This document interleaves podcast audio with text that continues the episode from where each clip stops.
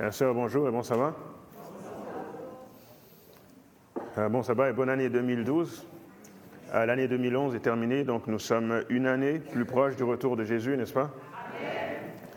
Euh, Ce matin, la méditation ou le message euh, est sur le sujet de la Trinité.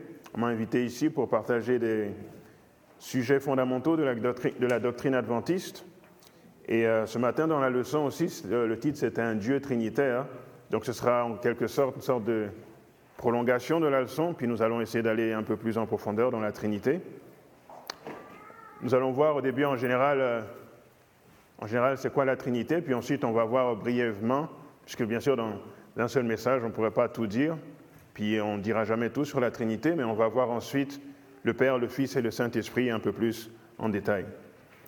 Donc je vous invite à courber la tête avec moi pour une prière avant que nous commencions euh, le message. Notre Père, notre Dieu, nous te remercions infiniment de nous avoir permis de passer en bien l'année 2011. Et euh, nous voici en 2012, tu nous as permis de voir une nouvelle année, Seigneur. Et tu veux que nous nous rapprochions davantage de toi en essayant de mieux te comprendre, Seigneur, en essayant de ne pas lâcher ta main dans le chemin de la sanctification. Euh, que ton esprit nous accompagne euh, ce midi alors que nous allons ouvrir ta parole et essayer de mieux comprendre le fait qu'il y ait trois personnes en un seul Dieu. C'est au nom de ton Fils Jésus que nous te prions. Amen. Donc, pour commencer, je vous invite à ouvrir vos Bibles dans Luc chapitre 3 et verset 22. C'est le texte de méditation euh, ce matin. Luc 3 et verset 22.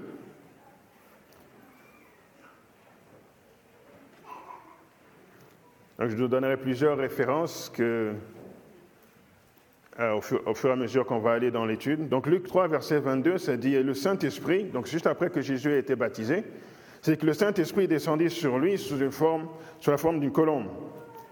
Et une voix fit entendre du ciel ces paroles Tu es mon Fils bien-aimé, en toi j'ai mis toute mon affection. Donc je pensais à un texte qui pourrait bien représenter la Trinité. Puis au baptême, je trouve que c'est assez clair parce qu'il y a Jésus qui était dans l'eau et il sort de l'eau. Donc vous avez une personne, vous avez le Fils. Ensuite, l'Esprit descend sur lui sous la forme d'une colombe, ça fait deux. Et puis la voix dans le ciel se fait entendre et dit, voici mon Fils bien-aimé en qui j'ai mis toute mon affection. Donc sur cette même scène, les trois personnes de la Trinité se trouvent. Il y a aussi un autre verset que je vais vous lire, que je tire de la version Thomson. C'est dit, c'est dans 1 Jean 5, verset 7, c'est dit, car il y, a, il y en a trois qui rendent témoignage dans le ciel, le Père, la parole et le Saint-Esprit, et ces trois sont un. Je voulais prendre ça comme texte de méditation, mais je ne l'ai pas pris parce que je me suis rendu compte que dans lui, second, ce n'est pas ça que ça dit. Ça dit juste, euh, il y en a trois qui rendent témoignage. Je ne sais pas vraiment pourquoi.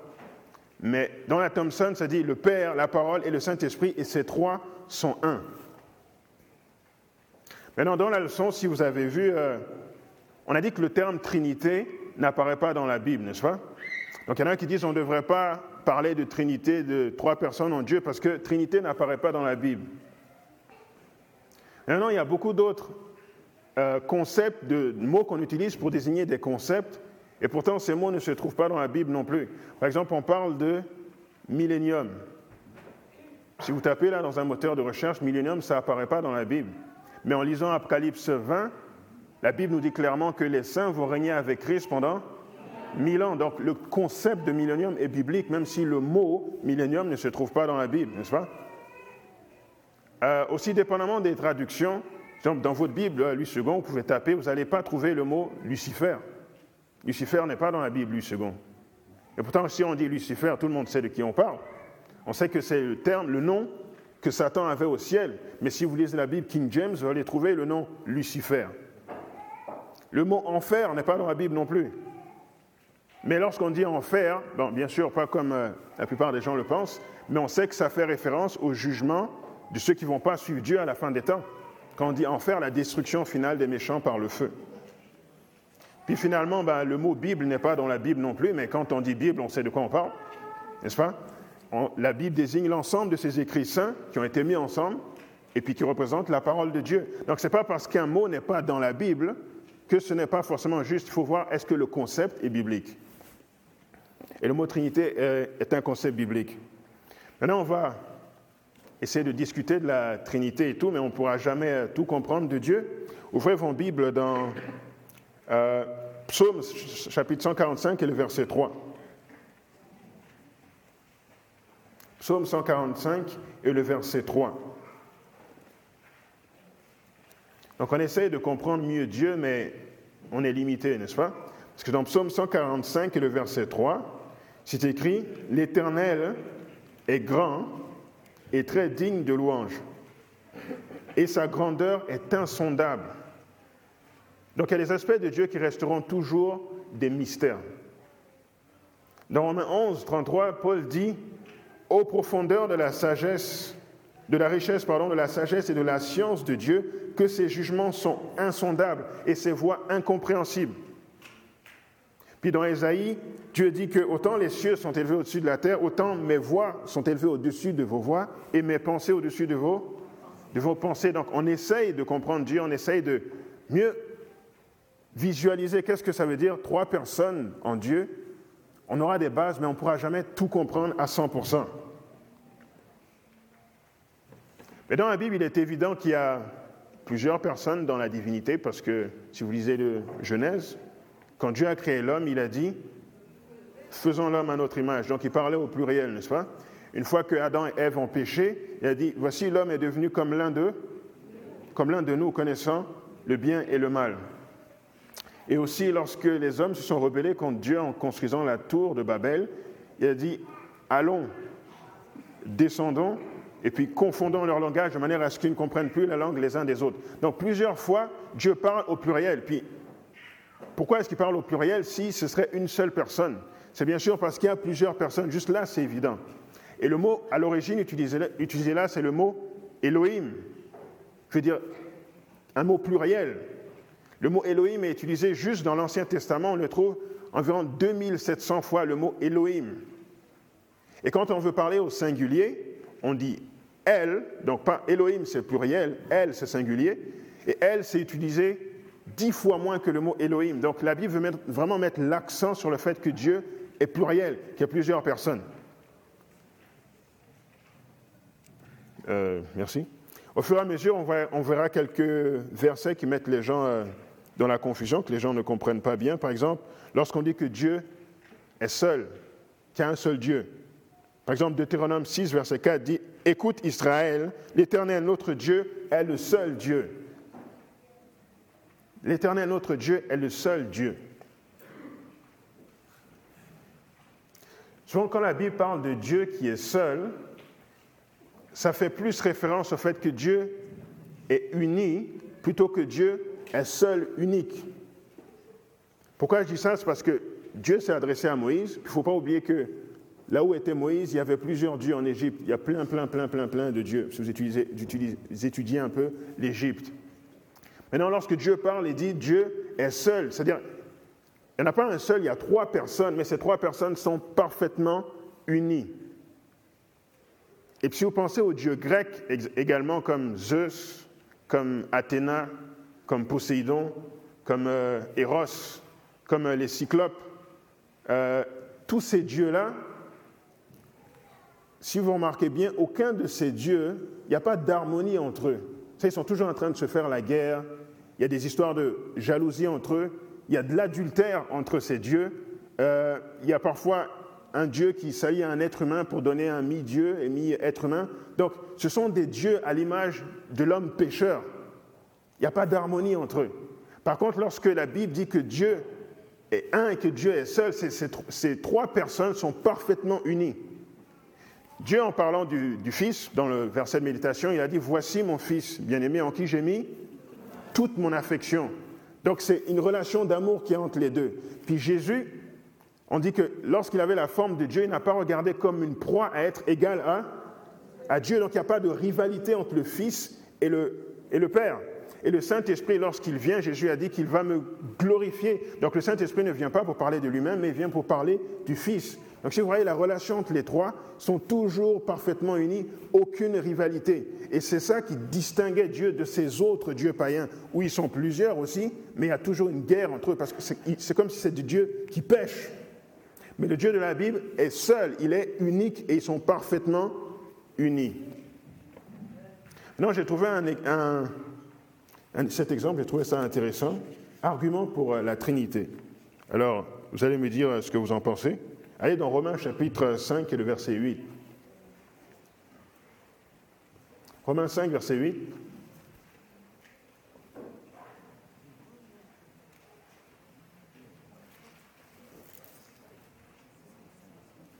On va avoir deux arguments en faveur de la Trinité. Donc, dans Romains 5, verset 8, c'est écrit, euh, Romains 5, verset 8. Mais Dieu prouve son amour envers nous en ce que lorsque nous étions encore des pécheurs, Christ est mort pour nous. Donc, argument numéro un. Si moi je dis que je suis amour, je ne peux pas l'être euh, tout seul. Autrement dit, l'amour est démontré lorsqu'il est manifesté envers quelqu'un d'autre. Donc le verset dit que Dieu prouve son amour envers nous parce qu'il a donné Jésus qui est mort pour nous, n'est-ce pas? Donc l'amour est démontré quand il est manifesté envers quelqu'un d'autre. Maintenant, si Dieu est éternel, donc Dieu existe depuis toujours, et que Dieu a toujours été amour, pour que Dieu soit amour de toute éternité, ça veut dire que de toute éternité, il devait avoir au moins une autre personne envers qui il devait démontrer son amour. Est-ce que vous me suivez? Parce que s'il était tout seul, Qu'est-ce qui montre qu'il est vraiment amour? Il devait avoir quelqu'un d'autre envers qui il devait montrer son amour. Donc, dans le conseil divin, il devait toujours y avoir au moins deux personnes. Sinon, il y aura un temps dans l'éternité passée où Dieu serait seul et ne pourrait pas prouver qu'il est amour. Donc, si Dieu est amour, il y a au moins deux personnes dans le gouvernement divin. Ça, c'est l'argument numéro un. Argument numéro deux, allez dans Deutéronome chapitre 19 et verset 15. Deutéronome 19 et le verset 15.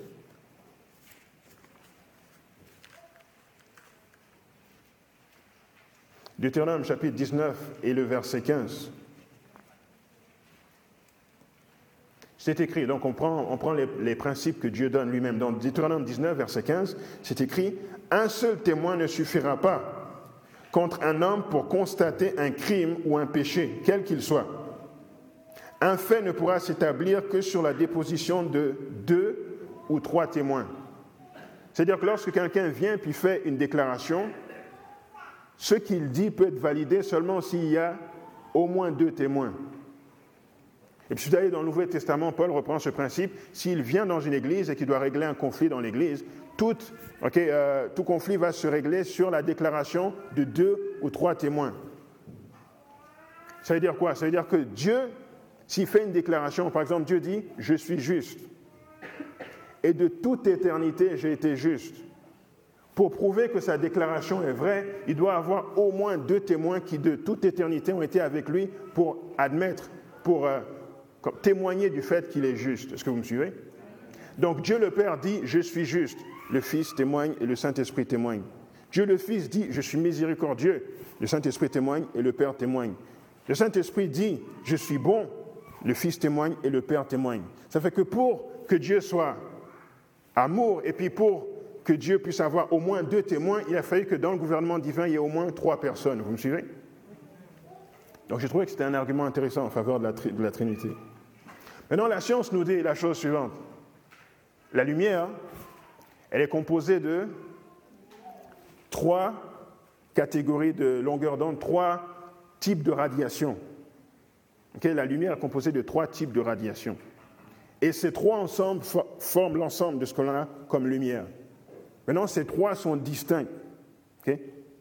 la première, c'est celle qui débute, les types de radiation. La deuxième, c'est la lumière, visible, ce qu'on voit vraiment. Puis la troisième, c'est celle qui achève euh, les, trois types de catégories et puis qui se manifeste plus par de la chaleur. Maintenant, si vous faites un parallèle, la Bible dit que Dieu a tant aimé le monde qu'il a donné son Fils unique. Donc Dieu est à l'origine du plan du salut, le Père. Le Fils, quand il est venu dans le monde, Jésus a été appelé la lumière du monde. C'est lui qui illumine. Puis le Saint-Esprit, c'est lui qui achève le travail, parce que lorsque Jésus est monté au ciel, il a envoyé le Saint-Esprit pour nous baptiser de feu qui apporte la chaleur, pour que nous puissions être des témoins pour Jésus-Christ. Encore dans ces mêmes catégories de rayons, le premier? C'est la lumière qu'on appelle invisible. C'est une lumière qu'on ne voit pas et puis qu'on ne peut pas sentir. La deuxième, on peut la voir et on peut la sentir. Et la troisième, on ne peut pas la voir, mais on peut sentir la chaleur qu'elle fait. Encore une fois, vous faites le parallèle. La Bible dit dans Jean 1, verset 18, Personne n'a vu Dieu. Le Fils unique qui est dans le sein du Père est celui qui l'a fait connaître. Donc Dieu le Père reste un peu obscur. Maintenant, Jésus, la parole a été faite chair pour que nous puissions voir et puis toucher Dieu. N'est-ce Et le Saint-Esprit, on ne le voit pas, mais on remarque ses effets. Parce que Jésus a dit, euh, s'il est comme le vent, tu en entends le bruit, mais tu ne sais pas d'où il vient ni où il va. Puis quand il vient, il chauffe, il embrase, il consume le péché. Donc dans la nature, Dieu nous a donné des exemples pour comprendre c'est quoi la Trinité. Donc comme la lumière, notre Dieu est en trois personnes, le Père, le Fils et le Saint-Esprit, et les trois sont parfaitement un. Euh, Dieu le Père maintenant. Allez dans 1 Timothée chapitre 6 et le verset 16. 1 Timothée 6 et verset 16.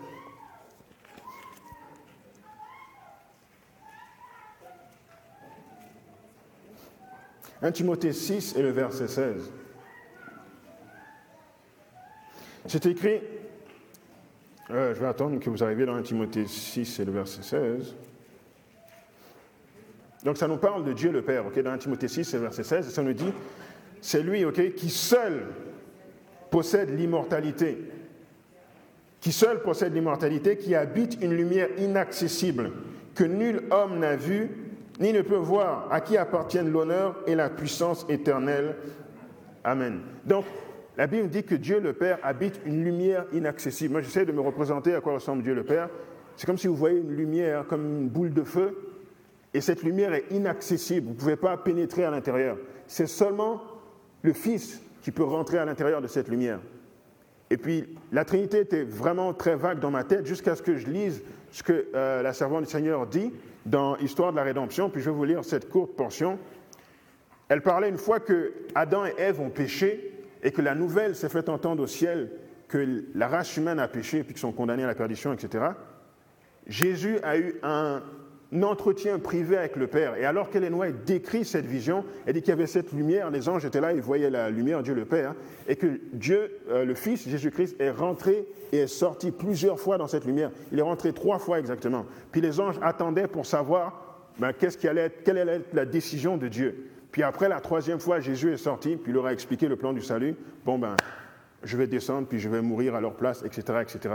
Puis alors qu'elle décrivait la scène, c'est comme si les anges voient Jésus, puis rentrent dans la lumière, puis ils n'entendent pas ce qui se passe. voici ce qu'elle dit dans euh, Histoire de la rédemption, page 39 et paragraphe 1. Elle dit trois fois, il pénétra dans la lumière éclatante qui l'entourait, et la troisième fois, il quitta le Père, et la personne du Fils de Dieu fut visible. Donc les anges ont vu le Fils. Puis Ellen White, dans Premiers Écrits, quand elle voyait encore cette boule de feu où était Dieu le Père, puis que seulement Jésus pouvait rentrer, elle demandait à Jésus, mais à quoi ressemble Dieu le Père? Parce qu'il n'y a que toi seul qui peux rentrer. Puis elle lui a posé la question, est-ce qu'il est te ressemble? Puis Jésus a répondu, oui, le Père, le Père me ressemble à moi. c'est pour ça que Jésus dit, si vous m'avez vu, vous avez vu le Père. Donc, mais quand on sera au ciel, la, la parole de Dieu nous fait la promesse dans l'Apocalypse qu'on va voir sa face. Donc finalement, on va voir Dieu le Père une fois au ciel. On peut aussi voir euh, la Trinité dans le sanctuaire. Combien de parties dans le sanctuaire? Quelles sont les trois parties du sanctuaire? Première partie? Première partie, le parvis. Deuxième partie? Le lieu saint. Troisième partie? Le lieu très saint. Ok, première partie, là où il y a l'autel du sacrifice et tout, ça représente le sacrifice que Jésus a fait pour nous. Dans le lieu saint, c'est vraiment l'intercession. Et puis dans le lieu très saint, c'est la gloire de Dieu. Donc, par vie, justification, Jésus est mort pour nous, pour que nous puissions avoir une chance d'aller au ciel. Lieu saint, intercession, le Saint-Esprit nous sanctifie pour nous transformer à l'image de Dieu. Et puis, lieu très saint, un jour nous pourrons voir Dieu le Père face à face. Glorification. Donc, justification, sanctification et glorification sont les trois rôles que se sont partagés les trois personnes de la Trinité. Amen. Oh, pardon une, distraction. Bon, certaines personnes aussi disent on ne doit pas croire en la Trinité parce que il y a d'autres religions où vous voyez trois dieux, où on voit euh, la Trinité. Mais mes frères et sœurs, je vais vous dire la chose suivante, hein, vous le savez déjà, mais n'importe quoi que Dieu fait, il y a toujours une contrefaçon que l'ennemi fait. Toujours, toujours, toujours. Donc il ne faut pas être étonné qu'il y ait des contrefaçons de la Trinité dans d'autres religions. Tout ce que Dieu fait, Satan va essayer de l'imiter. Maintenant, contrefaçon de la Trinité parce que Satan a vu déjà la Trinité au ciel avant de venir sur terre. Mais vous allez aussi trouver des contrefaçons, exemple des douze disciples. Quelqu'un m'avait parlé euh, au travail puis m'a dit euh, Qu'est-ce qui te dit que Jésus est vrai avec ses douze disciples? Il y avait un dieu égyptien qui avait aussi douze disciples. À votre avis, où est-ce que, que l'ennemi a trouvé ça? Douze disciples, il dit c'était un dieu égyptien qui est venu avant Jésus. Donc ça doit être Jésus qui a imité ce dieu. Et moi je dis non, c'est Satan qui a imité. Maintenant je vous pose la question, à votre avis, où est-ce que Satan a trouvé ça?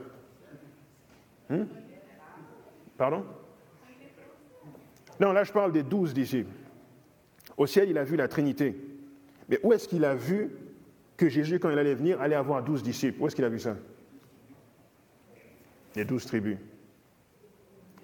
Israël, Jacob, Satan a compris que Israël, c'est un type de Jésus-Christ. Combien d'enfants a eu Jacob, Israël?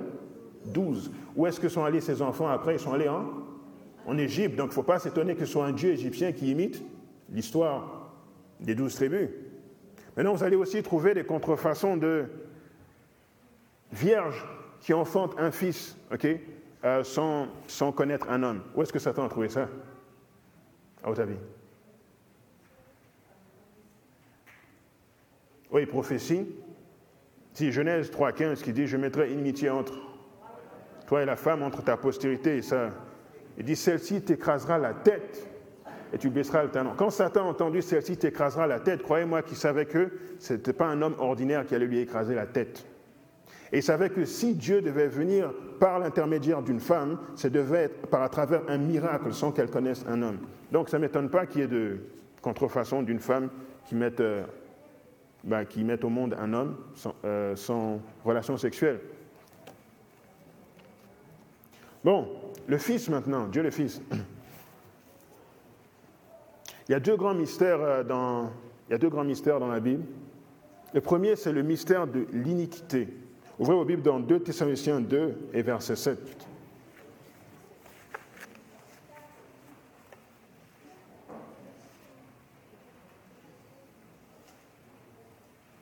2 Thessaloniciens chapitre 2 et le verset 7.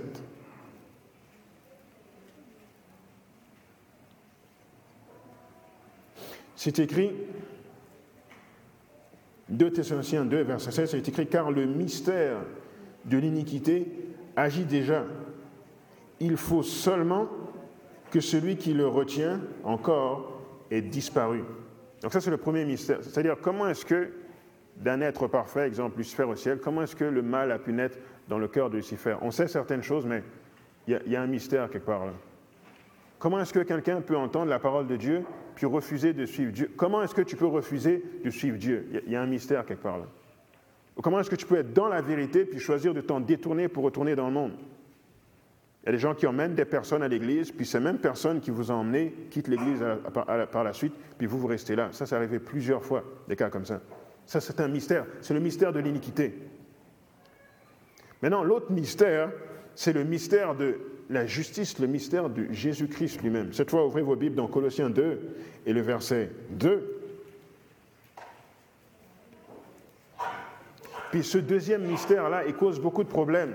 C'est ça les gens ont vraiment du mal avec la Trinité, ils ont du mal avec Jésus-Christ. Puis on va voir si on peut l'expliquer un peu. Colossiens 2, verset 2, c'est écrit Colossiens 2, verset 2, afin qu'ils aient le cœur rempli de consolation, qu'ils soient unis dans la charité et enrichis d'une pleine intelligence pour connaître le mystère du Dieu, savoir Christ. Donc le fait que Dieu se soit manifesté sous la forme d'un homme et que ce soit tout en étant un homme, c'est pleinement Dieu qui meurt pour nos péchés, qui nous sanctifie, c'est un mystère. Pendant l'éternité, on va étudier le plan du salut sans jamais arriver à l'épuiser complètement. Non, pourquoi est-ce que c'est toujours ça qui cause un problème? Vous allez remarquer que c'est même ça qui a commencé au ciel. C'est toujours, le plus souvent, avec la deuxième personne de la Trinité que les gens ont un problème. Toujours avec Jésus-Christ. Toujours, toujours, toujours. Ça a commencé avec Lucifer au ciel. Dieu, le Père, est là. Puis Jésus-Christ, lorsqu'il était au ciel, il avait l'apparence d'un ange. Autrement dit, la divinité s'est manifestée à travers sa créature sous la même forme qu'elle. Donc Dieu a créé des anges au début, puis Michael, Jésus-Christ, au ciel ressemblait à un ange. Si tu le voyais, tu ne pouvais pas dire tout de suite une différence entre un ange ordinaire puis Michael. Mais non, le fait qu'il était juste comme un ange, et puis que Dieu à un moment donné l'a exalté, l'a élevé au-dessus de tous les anges, puis il a dit, vous, vous devez l'adorer, ça a irrité Lucifer. Et c'est ça qui a créé la rébellion dans le ciel contre Jésus-Christ, contre la deuxième personne de la Trinité. Donc Dieu a testé les anges à travers la deuxième personne sous la forme d'un ange. Puis si vous remarquez, c'est exactement ça qui arrivait avec les êtres humains. Nous sommes des êtres humains. La deuxième personne de la Trinité est venue sous la forme d'un être humain. Donc quand on regardait Jésus, il avait l'air de n'importe quel autre être humain. Je ne pouvais pas faire la différence. Mais à un moment donné, Dieu a montré clairement que lui, c'est mon fils. Et il l'a exalté au-dessus de tous les autres êtres humains. Et puis ça, ça a irrité les, dirigeants religieux de l'époque. Exactement le même esprit que Lucifer. Et maintenant, toute personne, leur loyauté envers Dieu est testée à savoir est-ce que tu acceptes le Fils comme étant mon égal, oui ou non? Donc Dieu teste maintenant les êtres humains en ayant envoyé la deuxième personne de la Trinité sous la forme d'un être humain. Vous avez peut-être entendu, je ne sais pas si vous avez étudié avec des témoins de Jéhovah ou des Mormons, la doctrine qui, euh, dit, c'est qu'il y a juste un seul Dieu, Dieu le Père, que le Fils, ce serait une créature de Dieu, donc ce n'est pas l'égal de Dieu. Le Saint-Esprit, ce serait comme une force que Dieu utilise pour accomplir ses desseins. Mais ça, c'est ce qu'on appelle euh, l'arianisme. C'est un évêque de l'époque qui a inventé, enfin qui a inventé, ben oui, qui a inventé, qui a créé cette euh, théologie-là de l'arianisme et qui a été considérée comme de l'hérésie au début. Le fait de séparer les trois personnes et puis de dire que l'un, c'est le seul Dieu, l'autre, c'est une création, et que le Saint-Esprit est juste une force. Les gens aussi ont du mal avec Jésus-Christ parce qu'on dit que c'est le Fils unique de Dieu. Le Fils unique.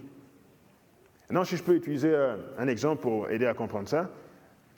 Lorsque Dieu a demandé à Abraham de sacrifier son fils dans Genèse 22, il lui a dit, prends ton fils, ton unique, celui que tu aimes, Isaac. Maintenant, est-ce qu'Abraham avait d'autres enfants? Abraham avait d'autres enfants, oui ou non? Ok, il avait Ismaël. Ok, donc il n'avait pas juste Isaac. Maintenant, pourquoi Dieu a dit ton unique? Quelle était la différence entre Ismaël et Isaac? Il y a un qui était l'enfant de la promesse et l'autre qui était l'enfant selon la chair, n'est-ce pas? Donc c'est le miracle de Dieu. La différence, c'était que l'un était selon la volonté de Dieu, l'autre non. Maintenant, quand Dieu dit, celui-ci, bon, c'est le Fils unique, est-ce que Dieu a d'autres enfants? Vous et moi, quand on accepte Jésus, la parole dit, tous ceux qui l'ont reçu, elle a donné le pouvoir de devenir enfants de Dieu. Donc vous et moi, nous sommes enfants de Dieu. Dans le livre de Job, la Bible appelle aussi les anges des fils de Dieu. Donc Dieu a d'autres enfants. Maintenant, qu'est-ce qui fait la différence entre Jésus et tous ces autres enfants-là? C'est que lui, c'est le seul ok, qui est Dieu en même temps qu'être dans la création. Donc, ce n'est pas que Dieu a le Fils unique, que Dieu en est un seul, Dieu a plein d'enfants. Mais celui-ci se distingue de tous les autres de par sa nature. Puis il a donné l'exemple avec Abraham. Puis lorsqu'il dit aujourd'hui je t'ai engendré, c'est-à-dire Dieu a pris le Fils et puis il a fait de lui son égal après qu'il soit venu sur terre. Euh, est-ce que j'ai mis ça ici? Ah oui. Matthieu 24, verset 36 dit ceci. Matthieu 24, verset 36 dit, Pour ce qui est du jour et de l'heure, en parlant du retour de Jésus, pour ce qui est du jour et de l'heure, personne ne le sait, ni les anges dans les cieux, ni le Fils, mais le Père seul. Le qui ah, voilà. Le Fils ne connaît pas le jour du retour de Jésus. Le Fils lui-même ne sait pas quand est-ce qu'il va revenir. Ça veut dire que c'est un être humain comme les autres. Maintenant, question pour vous. Quand Jésus était sur terre, est-ce qu'il savait tout? Quand Jésus était sur terre, il était omniscient, oui ou non? Oui, non, mes frères, non. Quand Jésus était sur terre, il ne savait pas tout. Quand Jésus était enfant, il a dû apprendre la Bible, comme vous et moi. Il a dû se mettre sur les genoux de sa mère et puis lire Genèse, Exode, Lévitique. Il a dû apprendre ses leçons par cœur. Il a dû apprendre à prier. Il a dû apprendre. Jésus a appris comme un être humain. Il ne savait pas tout. Ça, la Bible dit qu'il s'est humilié, devenant semblable à un être humain. comme vous et moi. Jésus n'était pas omniscient au moment où il était sur la terre. Mais maintenant qu'il est monté au ciel et que Dieu a dit, aujourd'hui je t'ai engendré, je fais de toi mon égal, croyez-moi que maintenant il sait, c'est quand le retour de Jésus. Il est redevenu omniscient. Est-ce que vous me suivez? Il s'est humilié pour un temps, de manière à être notre exemple. Parce que si Jésus savait tout, il ne pouvait pas être notre exemple. Mais maintenant qu'il est retourné au ciel et qu'il est redevenu euh, roi des rois, seigneur des seigneurs, il a retrouvé ses attributs divins. Donc c'est ça qui explique simplement que Jésus dit, ben, les anges ne connaissent pas l'heure, ni le Fils, le Père seul, au moment où il le dit. Maintenant, euh, si je parle à une congrégation adventiste, si je demande Jésus est-il Dieu, vous allez me dire oui, Jésus est Dieu. Maintenant, allons voir brièvement prouver que Jésus est Dieu, ok? Même si euh, vous le savez. Premièrement, Dieu seul peut pardonner les péchés. Puis Jésus, il a plusieurs fois pardonné les péchés des personnes, n'est-ce pas? Donc Jésus est Dieu parce qu'il pardonne les péchés. Jésus est Dieu parce qu'il peut lire les pensées. Seul Dieu peut lire les pensées. Vous savez que le diable ne peut pas lire vos pensées, vous savez ça? Le diable peut tout simplement regarder vos expressions, faire un dossier sur vous et puis essayer de deviner ce que vous pensez. Ce que beaucoup de gens font d'ailleurs, le diable fait la même chose, mais le diable ne peut pas lire nos pensées. Seul Dieu peut lire nos pensées. Et Jésus était capable, selon ce que le Père lui révélait, de lire les pensées. Et aux disciples aussi, à ceux qui suivaient Jésus, Dieu a donné le pouvoir, pas de lire les pensées, mais de révéler ce qu'il y a dans le cœur des gens. Euh, lorsque Ananias et Saphira ont vendu le terrain et ont apporté à l'Église seulement la moitié du prix, ils se sont présentés devant Pierre, et puis Pierre a su ce qu'il pensait. Comment est-ce qu'il a su ça? Dieu le lui a révélé. C'est-à-dire vous et moi, Dieu peut révéler ce qu'il y a dans le cœur des autres à certains moments. Jésus a tout créé. Dans Jean 1, verset 1, on dit que toutes choses ont été faites par elle et tout ce qui a été fait, et rien de ce qui a été fait, pardon, n'a été fait sans elle. Donc, si tout a été fait par elle, c'est sûr que lui-même euh, ne s'est pas créé lui-même, donc il est là de toute éternité. Jésus existe de par lui-même, il est tout-puissant, il est la vie éternelle, puisque celui qui n'a pas le Fils n'a pas la vie. Il reçoit l'adoration des anges et il reçoit l'adoration des êtres humains. Euh, à chaque fois que les gens se prosternaient devant Jésus, ils ne refusaient pas l'adoration. Alors que dans l'Apocalypse, vous pouvez lire que Jean a voulu se prosterner devant un, ange dans l'Apocalypse 19 et a dit Garde-toi de le faire, je suis comme euh, un de tes frères. Et Pierre, lorsqu'il allait prêcher à Corneille, Corneille s'est prosterné devant lui, puis Pierre l'a relevé et dit, ne te prosterne pas devant moi, je suis juste un serviteur. Mais Jésus acceptait l'adoration, chose qui revient à Dieu seul. Et puis, euh, allez dans Psaume chapitre 50 et le verset 6, on va voir que Dieu seul est juge. Psaume chapitre 50 et le verset 6.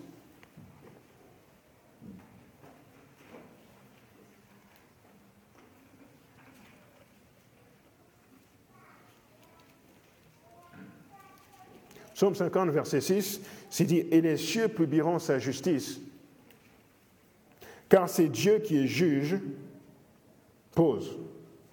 Donc c'est Dieu qui est juge, n'est-ce pas Selon Psaume 50, verset 6. Maintenant, allez dans Jean 5, verset 22. Jean chapitre 5 et le verset 22.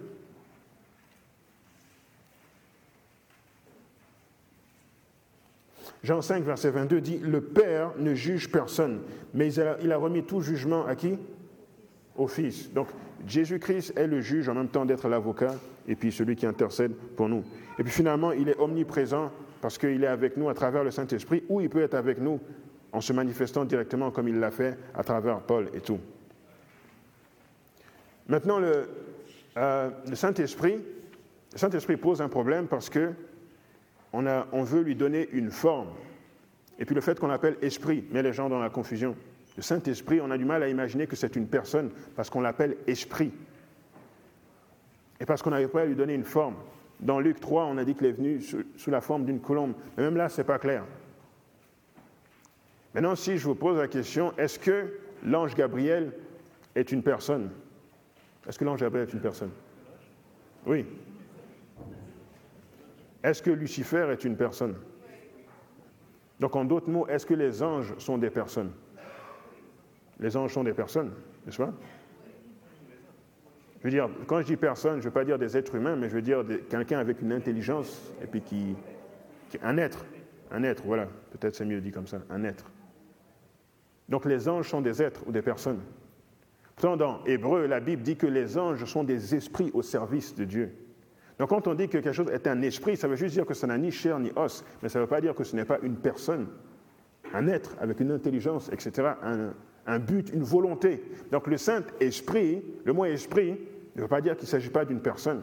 Parce que la Bible dit qu'on peut mentir au Saint-Esprit, on peut attrister le Saint-Esprit, donc le Saint-Esprit a des sentiments, on peut attrister le Saint-Esprit. Le Saint-Esprit peut commander, à un moment donné, il a dit, mettez-moi à part Paul et Barnabas pour le travail que je leur ai appelé à faire. Donc le Saint-Esprit peut commander, et le Saint-Esprit peut convaincre, parce qu'il euh, est venu pour nous convaincre du péché, de la justice et du jugement. Le Saint-Esprit glorifie Dieu, etc. Donc plusieurs attributs euh, qui se trouvent seulement dans une personne. Et le Saint-Esprit est l'auteur des Saintes Écritures, parce qu'on dit que c'est poussé par le Saint-Esprit que des hommes ont écrit de la part de Dieu. Mais maintenant, pour les dix commandements, qui est-ce qui a écrit les dix commandements? Mais des trois personnes, qui est-ce qui a écrit les dix commandements? Entre le Père, le Fils et le Saint-Esprit. Dieu le Père a écrit les dix commandements. Qui est dans Exode 31 et verset 18. Exode chapitre 31 verset 18.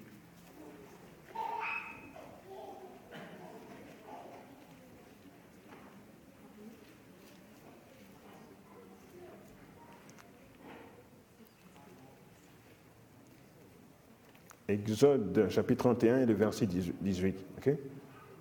C'est écrit, lorsque, vous y êtes, Exode 31, verset 18, lorsque l'Éternel eut achevé de parler à Moïse sur la montagne de Sinaï, il lui donna les deux tables du témoignage, tables de pierre écrites du doigt de Dieu. Donc qui est-ce qui a écrit les commandements? C'est le, le doigt de Dieu. OK? Maintenant, allez dans Luc chapitre 11 et le verset 20. Luc 11, verset 20, on va comparer les Écritures ici avant que je fasse le point pour être sûr que ce que je dis est vrai. Luc chapitre 11 et le verset 20.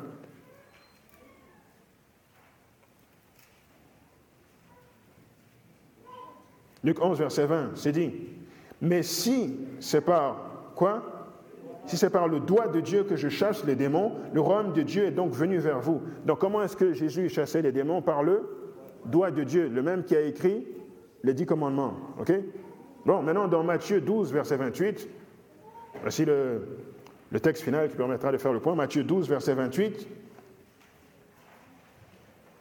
C'est exactement le même contexte. Jésus dit exactement la même chose, sauf qu'il va changer une petite partie dans Matthieu 12, verset 28.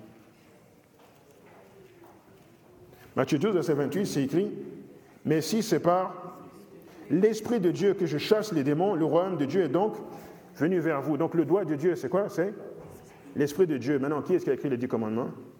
Le Saint-Esprit. C'est-à-dire que le Saint-Esprit est à l'origine de tout ce qui a été écrit. C'est comme le secrétaire, on va dire, dans la Trinité. Il a poussé les hommes à écrire la parole de Dieu, et quand sur le mont Sinaï, la divinité est descendue, c'est le Saint-Esprit qui a gravé la loi sur les tables de pierre. Et c'est aussi, c'est logique parce que c'est aussi le Saint-Esprit qui grave la loi de Dieu dans nos cœurs, n'est-ce pas? Donc il continue son travail tout simplement. Alors il est à l'origine de tout ce qui est écrit. Donc le Saint-Esprit est là pour nous convaincre du péché, de la justice et du jugement, pour nous transformer à l'image de Dieu et pour nous distribuer des dons pour que nous puissions exercer un ministère et pour nous donner la puissance d'être des témoins efficaces pour Dieu. Maintenant, en, conclusion, on essaie de mieux comprendre qui est Dieu, mais il y a toujours des, on a toujours des limites. On raconte l'histoire d'un homme qui réfléchissait sur la Trinité, comme on médite ce matin, puis il était sur la plage. Et alors qu'il marchait sur la plage, il a remarqué un enfant qui avait une petite, euh, un petit récipient, une petite pelle, quelque chose, puis qui allait au, bord de l'océan, puis il prenait de l'eau et il revenait sur la plage, puis il essayait de mettre cette eau quelque part dans un trou, les trous euh, creusés par, par euh, les crabes, puis il versait l'eau dans le trou. Puis il retournait à l'océan et prendre l'eau, puis il revient, puis il reverse l'eau dans le trou, puis ainsi de suite.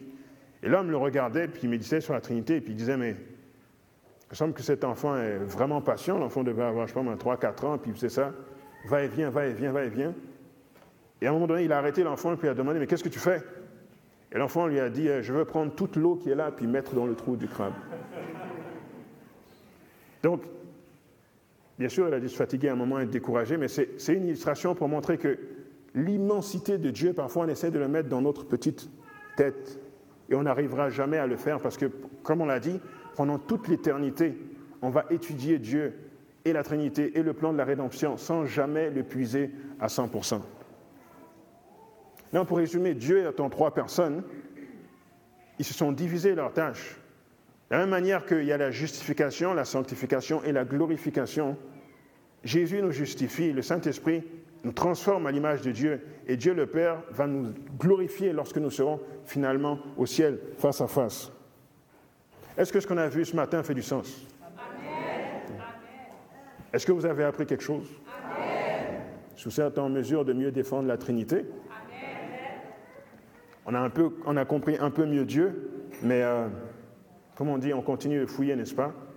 C'est jamais, on n'arrive jamais au fond.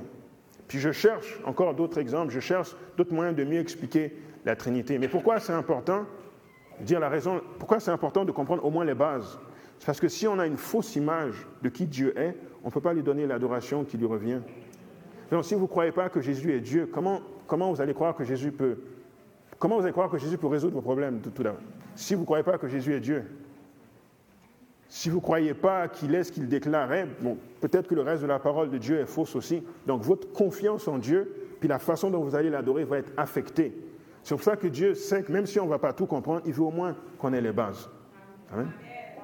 Donc euh, sur ce, euh, je vous invite à vous mettre debout avec moi. On va faire une prière finale, puis inviter euh, Dieu à nous aider à mieux le comprendre de jour en jour.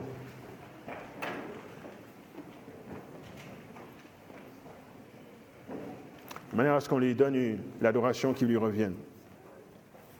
À éternel, notre Père, notre Dieu, merci d'avoir mis dans ta parole, Seigneur, des exemples de qui tu es pour nous aider à te comprendre, pour que nous puissions te différencier de tous les faux dieux qui sont dans ce monde et que nous puissions mettre notre confiance en toi et en toi seul. Maintenant, Seigneur, garde-nous de vouloir euh, euh, te mettre dans notre, euh, dans notre faible intelligence, Seigneur, puis de croire que nous pouvons sonder les profondeurs de Dieu. Seulement ce que tu nous révèles, Seigneur, c'est ça que nous pouvons comprendre. Mais ce que tu nous révèles est essentiel car c'est ce dont nous avons besoin pour être sauvés. Donc c'est ma prière pour toutes les personnes ici présentes que nous nous rapprochions de toi, que nous te connaissions mieux et que ça se reflète dans la façon dont nous te servons. C'est au nom de ton Fils Jésus que nous te prions. Amen.